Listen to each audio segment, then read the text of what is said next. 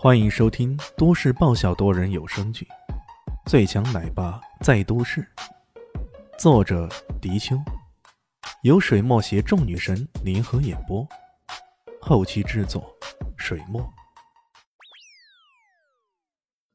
第四十二集。什么？一笔勾销？哈哈，你以为你是跟谁说啊？我大师哥在道上的名声，难道你没听说过吗？大傻哥心里相当不满，他怎么也没料到自己竟然会输掉这一场赛车。如此一来，撩到那个漂亮女神的愿望肯定就落空了。不过，这两个非主流小妞，刚刚竟然敢得罪自己，是绝对不会轻易放过的。赢了赛车又如何？哼，哪怕天王老子来了也没用啊！大傻哥，我靠，这名字够抽风的。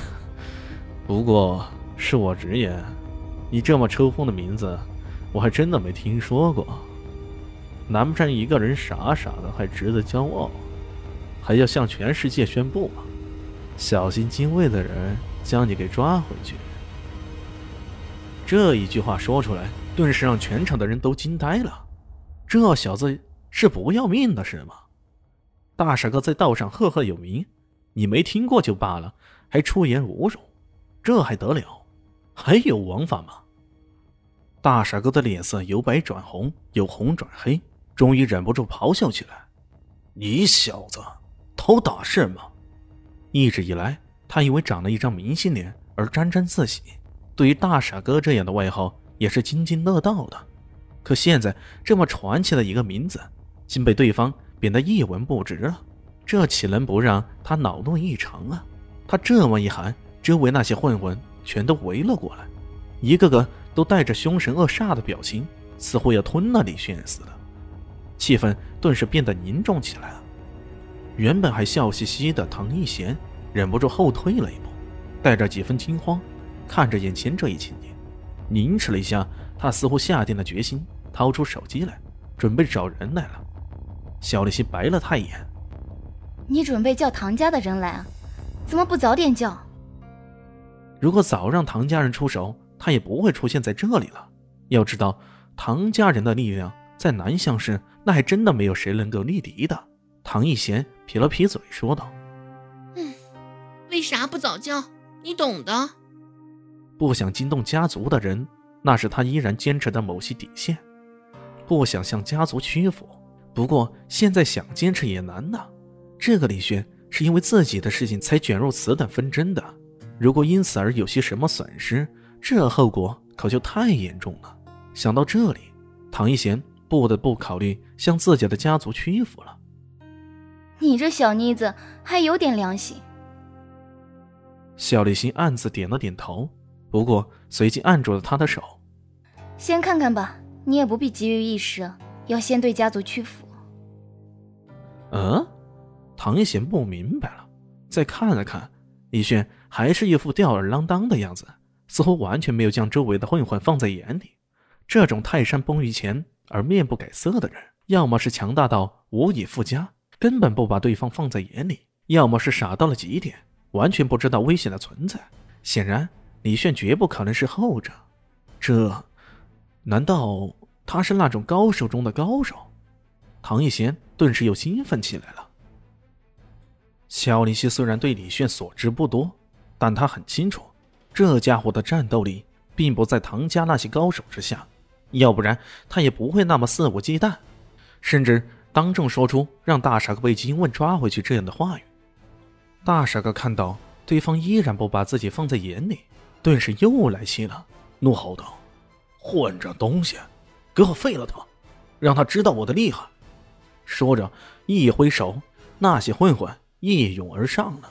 可是，对于李炫来说，这些看似凶神恶煞的家伙，跟一群肥羊基本上没啥区别。他展开自己卓越的步伐，左腾右挪，上下翻飞，犹如一团飞波幻影那般穿插在人群当中。所到之处啊，那些混混纷纷被打得人仰马翻，乱成一团。一时间，数十个混混竟然无法奈何一个。看起来并不强的家伙，这可真是奇怪了。大傻哥看到这一情景，顿时愣住了。不过他随即咆哮起来：“笨蛋，用什么拳脚？给我拿家伙！”这么一说，犹如一言惊醒梦中人呐。那些混混纷纷掏出各个家伙，有的匕首，有的铁管，甚至还有扳手。看起来这家伙是少林足球看多了。掏家伙后，这些原本有些怂了的家伙再次壮了胆，疯狂的向对方狂劈了过来。这一可恶的局面，看得三个女子又是一顿惊吓。不过各个人的表情却是各异的。小丽西只是眉头轻轻一扬，她嘀咕着：“李炫这个家伙能不能顶住啊？”臭草则直接躲到了唐一贤身后，吓得浑身都在颤抖。只有唐一贤表情最为怪异，他的双手紧紧地互抓着，像是受到了什么刺激一般。不过脸上的表情除了惊吓以外，却为更为复杂，有担忧，有猜度，更有一种莫名其妙的期待。面对这种如潮的进攻，李炫却打得更加随意了。他的步子更加飘渺，在人群中左穿右插，所到之处，这些混混纷纷东倒西歪的。更为吓人的是，他往往采用以彼之道还之彼身的法子，抓住对方的手腕，随即一抛啊，将对方的手臂反夺过来。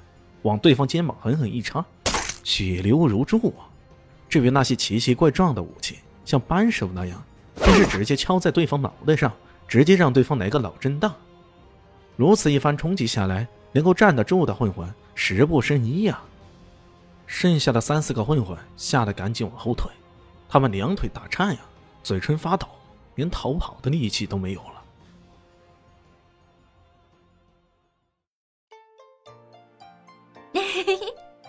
大家好，我是阿西是只猫，在剧中饰演艾小萌的角色。